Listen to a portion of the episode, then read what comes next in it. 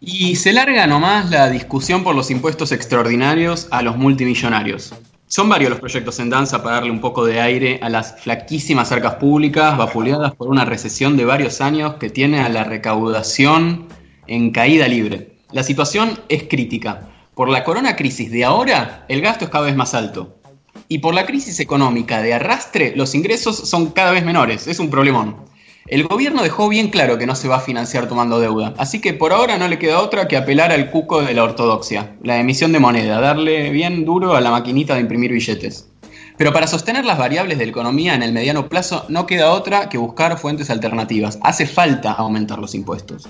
Sí, para que haya paliativos como un ingreso familiar de emergencia, es indispensable un ingreso estatal de emergencia la vuelta del Estado, la intervención estatal en la economía, el Estado fuerte, bueno, todo eso cuesta plata. Si queremos todas esas cosas para las cuales la mayoría de los argentinos y argentinas elegimos Alberto Fernández, no nos podemos desentender. El Estado necesita recursos nuevos y frescos.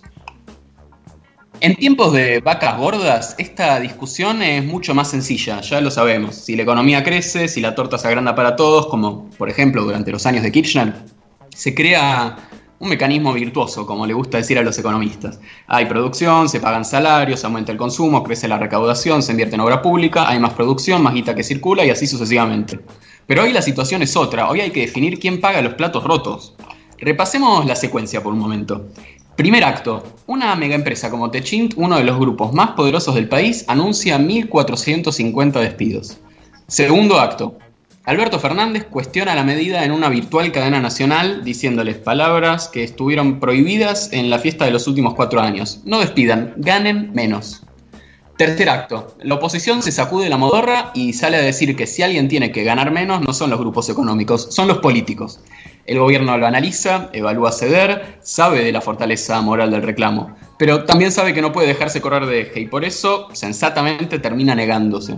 Y cuarto acto, distintos legisladores oficialistas recuperan el mensaje presidencial y redactan proyectos de nuevos gravámenes a multimillonarios. Y sí, se empieza a hablar de los que más ganan y las cacerolas empiezan a sonar, los trolls de Marcos Peña se ponen a chillar y las caretas se empiezan a caer todas. La grieta vuelve porque se vuelve a poner bajo la lupa a los de arriba, a los campeones argentinos de las escondidas, aquellos que por velos ideológicos, complicidad mediática y muchas veces falta de iniciativa política de quienes gobiernan, quedan fuera de discusión, por más de que estén bien en el centro de la mesa. ¿Será quizás que cuando esté por terminar el mandato de Alberto Fernández miremos para atrás y veamos que su luna de miel no terminó a los famosos 100 días, sino tal vez el 29 de marzo cuando abría el debate por las ganancias de los millonarios? Bueno, no, no lo sabemos. Por lo pronto, la discusión por quiénes pagan impuestos y sobre todo cuánto no empieza ahora, es más vieja que la escarapela. Y literalmente, ¿eh? nos puede llevar hasta la época de la unificación del Estado argentino. El sistema impositivo, si se quiere, es la madre de todos los equilibrios en nuestra sociedad. Es expresión de un montón de cosas. Empezando por la fuerza que los distintos actores del país han sabido y podido construir para imponer sus intereses.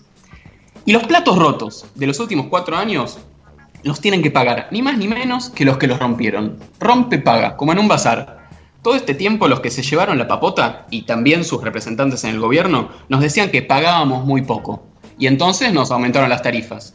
Nos decían que nos hicieron creer que nos podíamos comprar plasmas y viajar al exterior, y entonces nos bajaron los sueldos. Mientras tanto, hicieron del país un parque de diversiones para el capital financiero y los mayores grupos empresarios. Sí, los mismos que fugaron la deuda externa que hoy todos tenemos que pagar. Los mismos que estos días suspendan y despiden aunque les sobra por demás la espalda para aguantar. Decía ayer el presidente que la creación de nuevos impuestos es tarea del Congreso. Eso es cierto, no vamos a, cuestionar eh, la letra de la Constitución. Pero ya sabemos la fuerza que toma iniciativa cuando la anuncia y la promueve el propio Poder Ejecutivo, como con la reforma de la justicia federal, la legalización del aborto, o la denominada promoción del sector hidrocarburífero, por nombrar tres proyectos que anunció Alberto hace apenas 40 días.